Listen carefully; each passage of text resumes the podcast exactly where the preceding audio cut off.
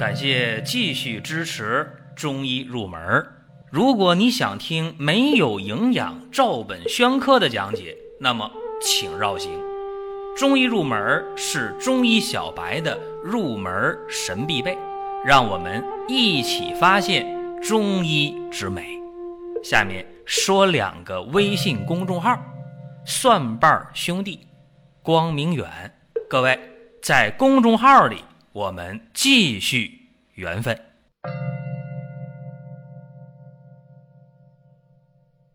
今天这个话题啊，讲中医的未病先防和疾病防变，也可以说为是中医的预防吧。首先说呢，就是未病先防。大家知道啊，说没有病的时候防病，别生病那最好了。怎么去未病先防啊？其实呢，分为两部分啊，一部分呢是提高抗病能力，也就是说呢，正气得足。另一方面呢，防止病邪侵害。你看这个一句话来说吧，还是正气存内，邪不可干。首先，我们主张啊，说人得顺应天地自然。你看《黄帝内经》当中讲啊，说法于阴阳，合于术数，对吧？这样的话，人就在上古时期啊，寿命特别长。有人说那不对吧？说你中国的古代的人均寿命并不长啊，甚至呢说在解放前人均寿命三十五岁，寿命长什么长啊？大家别忘了，我讲的是上古之人啊。上古之人在什么时候啊？在夏、商、周之前。上古之人，甚至现在有人说，哎，那中医是不是上一个古文明遗留下来的产物呢？不好说。啊，这个还没有定论啊。但上古之人，他是法于阴阳，合于术数，他知道春夏养阳，秋冬养阴，知道顺应自然，知道饮食荤素搭配，知道起居有常，知道动静合一，知道衣着增减。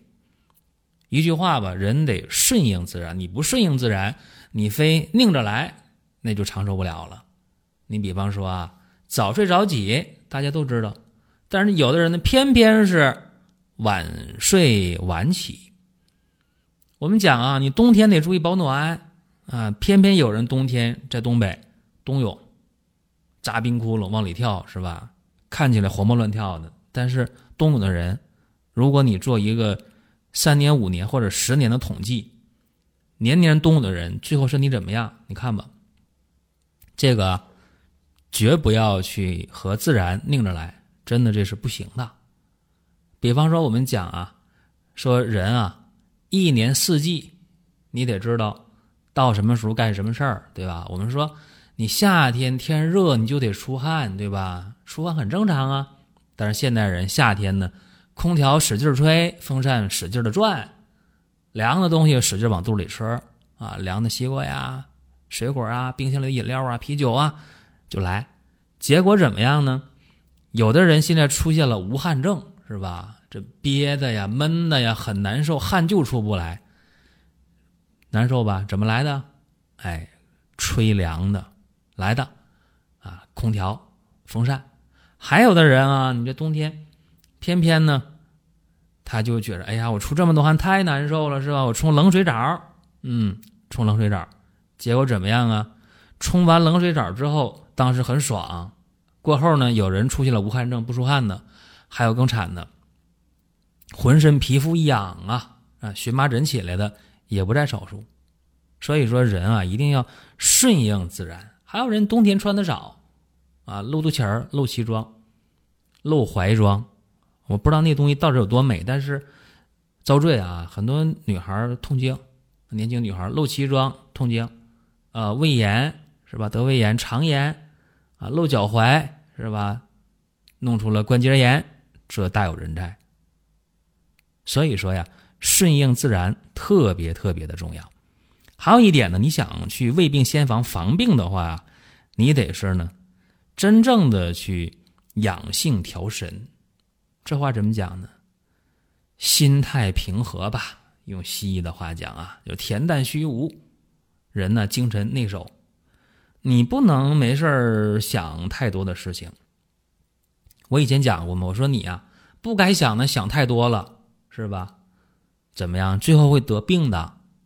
你看那个相思病是吧？单相思，琢磨，哎呦，那个女孩她咋就不喜欢我？她咋就看不上我呢？你琢磨吧。啊，那个帅男他怎么就拒绝我呢？你就琢磨吧，是吧？琢磨来琢磨去，相思病是吧？不爱吃饭了，无所事事了，什么也不想干了，这不在少数。这还属于是理智没完全丧失了。理智要丧失的话，做出出格的事儿，那就更麻烦了，那就犯罪了，对不对？所以说养性调神啊。你得恬淡虚无，精神内守，不能有太多的欲求，这个很重要。当然，我也见过一些所谓上进的人，特别上进，在学校里边总想考第一名，他考第二名都不干啊。前段时间高考结束之后，就有一个考生，他这个父母就找我让我帮忙，什么情况啊？这孩子考了六百分，还嫌考的少。他父母说：“行啊，这就不错了。平时在学校，这模拟考试也大概六百分上下。但是这个孩子，这女孩呢，自己估分起码考六百五，结果考六百，怎么样？心里受不了了。怎么样？一到晚上，就站在那个窗户边上往下看。啊，他家住在十七楼，他爸妈那个怕呀，是吧？就怕下去，是不是？所以你看啊，一定要有一个良好的。”这种精神世界，还有一些老年人也是，凭什么我们一年参加工作的，他凭什么退休金比我多八百块钱？为什么？那你病退了吗？你退休早吗？对吧？那你不能琢磨这个事儿。还有人琢磨，哎，他儿女怎么就每个星期都回来看呢？我儿女怎么两个月不回来？也想不开。这都是你日后生病的根儿啊，生病的根源。再一个事情就是，咱们人呢得学会适当的形体锻炼啊，但是这个锻炼呢得适度。你老年人跑一千米去那不行，是吧？包括现在很多时候在公园有那健步走，是吧？大家咔跟着就就走啊，前面那走的挺快，后边那个就得跑了，还是特别美的跟着人走，是吧？那种东西快步走特别伤关节，特别伤身体，打头的没事后边的根本受不了。你去锻炼，你不能过度。还有人年轻人锻炼啊，我这个月立志我要减肥三十斤，到健身房使劲折腾，怎么样？尿血尿了吧，是吧？哎，身体出现了大问题了，你何苦啊？所以这个形体锻炼要循序渐进，要适量适度。最关键的是什么呢？持之以恒。我们讲啊，贵有恒啊，什么时候是坚持特别重要。最怕什么？三天打鱼两天晒网，这样的话没办法达到一个合理的锻炼。再有就是饮食的调摄要合理。我们讲啊，有节，饮食有节是哪个节呢？节制的节和清洁的节。好吃就使劲吃，行吗？不行，吃东西得干净，追求那个鲜美，生拌牛肉鲜美。但你在饭店吃的那个，它不一定就干净，是吧？生鱼片儿啊，鲜美不一定就干净，回家坏肚子的大有人在，对吧？还有呢，就必要的时候，我们进行一些药膳的调理是可以的。包括现在我们有一百多种药食同源的东西，我们国家的卫生主管部门公布了一百零一种药食同源的目录，在这里边进行合理的组合搭配，按照君臣佐使的配伍。我们就可以调理全身好多好多的疾病，这都属于食疗、药疗相结合这个范畴当中。包括在我们的生活馆当中给大家提供的产品，都在这些目录当中。通过合理的匹配，就能帮大家解决好多好多的问题。另一个，我主张啊，大家要护肾保精。一说这个，总有人把那嘴一撇啊。什么叫护肾保精啊？你看人家那岛国爱情动作片那里面的猛男多厉害呀，是吧？确实厉害，但那个东西毕竟是源于生活，高于生活。那你把它理解为艺术也可以，是吧？那个不一定是真的，不一定真刀真枪来的。而且就算真刀真枪来的，他也一定吃药了，是吧？那你这个普通人恐怕不行。再一个，这种人体的最原始的这种能力啊，无论男女和遗传有很大的因素。你这家庭遗传的就不行，这家遗传男人个保个那就是厉害。那有的家庭遗传的男性每一代身体都一般般，那你这个东西怎么去强求呢？是吧？当然，你更不能去过度的挥霍，本来不足就得补，是不是？那你还挥霍，那能行吗？你看咱们中国古代帝王啊，中国古代有多少个皇帝呢？五百多，五百五百五十九个好像是啊，有有八十多个王朝。那么其中最长寿的是哪位呢？乾隆皇帝呗，活到八十九岁。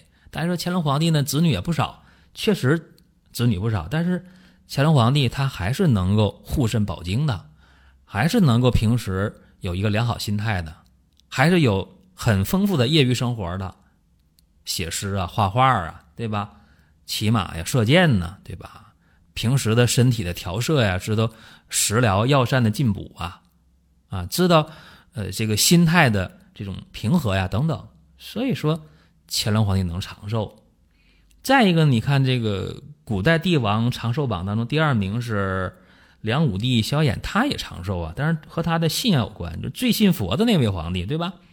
啊，当然有人说，那有的事儿也不绝对。你看，那排第三名是谁？武则天嘛，则天皇帝也好，则天皇后也好，人家也活八十二。你说这个女人呐，这一生无穷无尽的欲望是吧？各种欲望都占全了，但人家为啥长寿呢？总有例外嘛，是不是？咱不要去追求那个例外，说我肯定就能例外是吧？嗯，你例外了，你做的事例外了，出格了，但你可能就要出事儿了，对吧？你不能和别人去比。这是讲未病先防啊，讲到了这个护肾保精。还有呢，平时啊做一些这个针灸啊、推拿呀，做一些药物的调养，这个也是有必要的啊。比方说，最近呢，我经常给大家说，哎，怎么没用一点那个艾叶身体调理油呢？是吧？疏通疏通经络呀，按摩一下啊，哎，挺好。再一个人有点爱好啊，音乐呀，这个书法呀。什么跳舞啊，画画啊，你哪怕钓个鱼、旅个游，这也都算一个爱好，是吧？这样的话也能够提高机体的抗病能力。再有呢，就是我们得防止病邪侵害身体。首先你得躲，躲什么呢？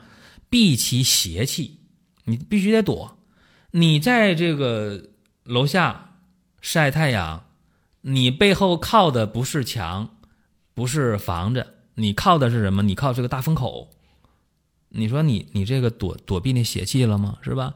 包括有一些这个楼里边有通风口，啊，你要等电梯，你就站在通风口那，风呼呼的吹，你说你能好吗？好不了，对吧？还有就是说，在传染病特别流行的季节，一看这儿都咳嗽、都打喷嚏了、都流鼻涕了，你还往这里钻，那你不被传染，谁被传染呢？对吧？还有的时候，大家去医院探望病人，啊，你看那医院探望病人的人，往往都愿意戴个口罩，是吧？在传染病高发季节，要不然你去就真的被传染了，你免疫力差一点，所以得躲，避其邪气啊。再一个，必要的一些药物预防也是有必要的啊。你比方说啊，我们现在都是接种各种疫苗啊，小的时候打疫苗，这就是防止传染病。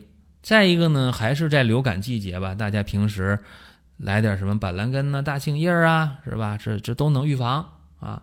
或者说平时呢，咱们呃进补一点这个药食同源的东西，把身体的这种阴阳平衡状态调好了，那你也是棒棒的啊！你也能够呢防止邪气的侵害。就刚才我讲这些呢，叫什么呢？都叫做未病先防。但是千防万防。还有人得病是吧？要不然医院早就关门了。为啥呀？就是正气和邪气之间，正气没干过邪气呗，是吧？怎么办？得病了。得病之后呢，我一直主张啊，先弄明白是啥病，先有一个明确的诊断。经常有人问我，哎，张老师，你看我这病，你用啥药治啊？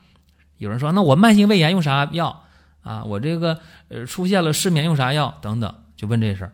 我说你得先。有一个明确诊断，你这个慢性胃炎是哪一种类型的？什么情况？你的身体情况你能不能自我描述清楚？能描述清楚了，你不去医院，很多时候我也能帮你出主意。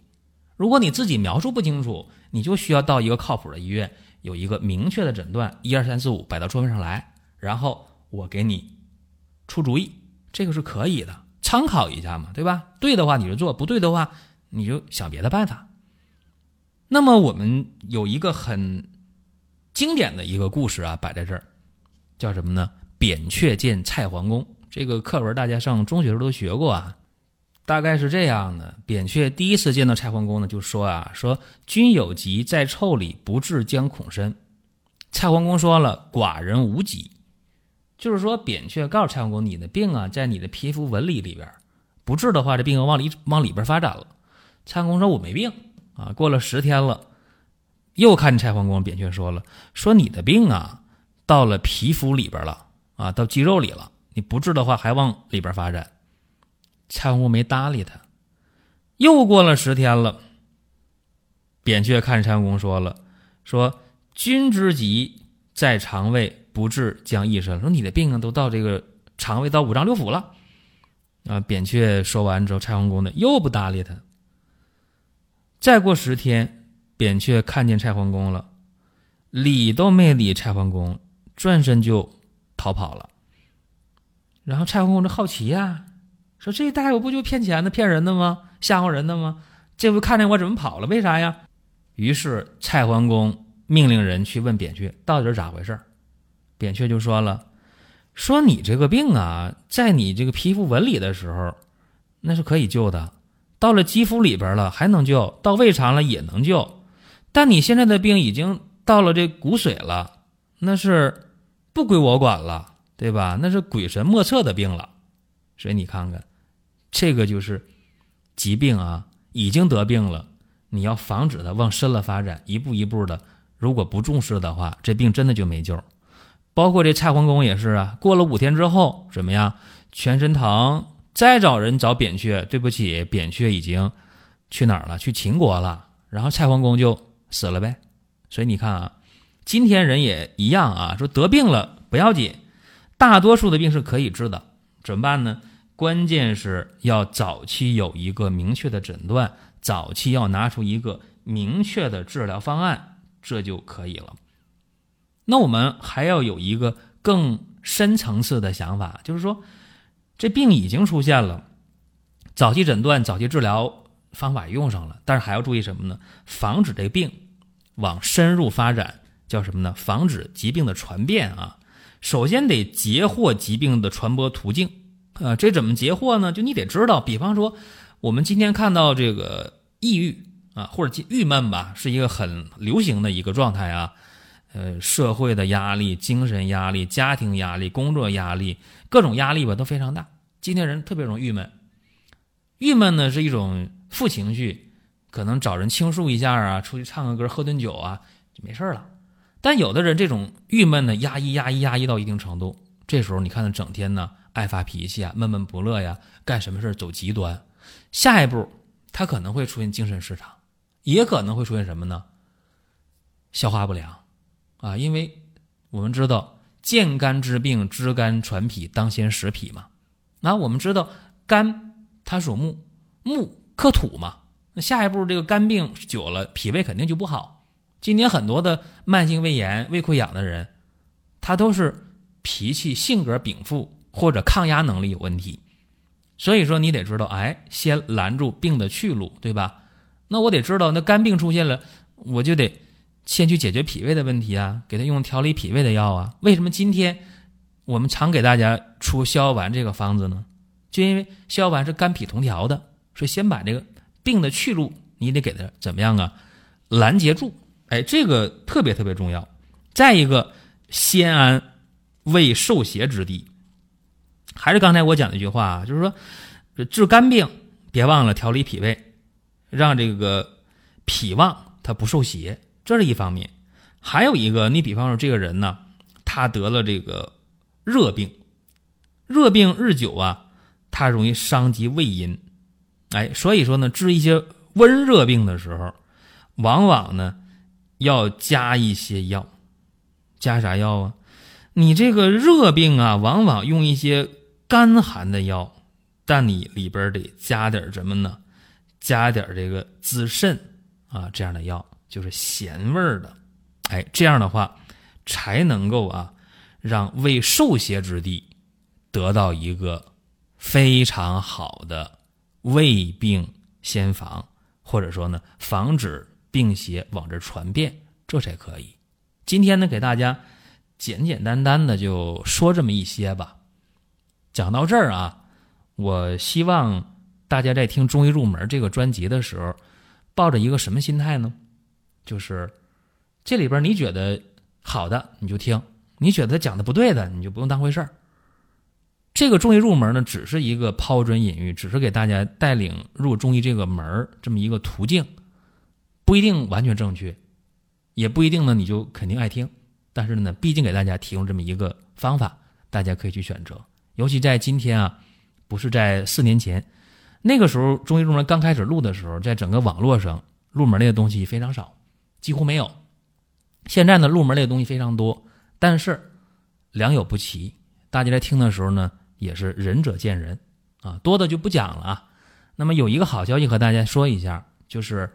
大家前段时间总想问啊，这夏天怎么去除体内的湿气啊？然后我给大家在去年十一二月份，二零一七年的十月份录的视频当中就讲了啊，说这个吃小豆，也叫红小豆啊，加上炒薏米啊，然后配个方就能给大家去这个湿气。呃，大家就问啊，说有没有成方啊，简单点啊，让我们用？哎，这个八珍膏来了，去湿气的啊，第二份半价啊，限量供应。还有一个就是夏天的时候，皮肤容易油油腻腻的，毛孔一堵，青春痘加重了或者复发了。外用呢有一定的缓解作用，外敷中药的面膜啊，用一些这个西洋参皂啊洗脸都有一定作用。但是内里去调效果更好。战斗茶第二份半价限量供应。还有一个就是糖尿病，糖尿病叫消渴病啊，口渴呀、爱饿呀、尿频呐，尤其夏天口渴起来，糖尿病很不舒服。那么苦荞茶、黑苦荞配上金银花和淡竹叶，这个苦荞茶，糖尿病的病人，包括有糖尿病高危状态的人，家里基因就不好，或者自己本身就胖，本身血脂就高啊，这样的一定要注意了。苦荞茶喝上又解渴又好喝，又能对健康起到一个很好的作用。再一个三伏贴，啊，三伏贴七月七号贴第一贴了，开始啊，现在大家得抓紧了，有需求的。进入我们的公众号，到主菜单商城当中，就能看到这些产品了。大家该下手的就下手。还有一点呢，我也要说一下，就大家如果想听什么内容啊，想听哪个方向的，可以在我们的音频平台上给我们留言，或者进入公众号跟我们留言互动，都是可以的。各位，我们下一期节目接着聊。下面说两个微信公众号：蒜瓣兄弟、光明远。各位在公众号里，我们继续缘分。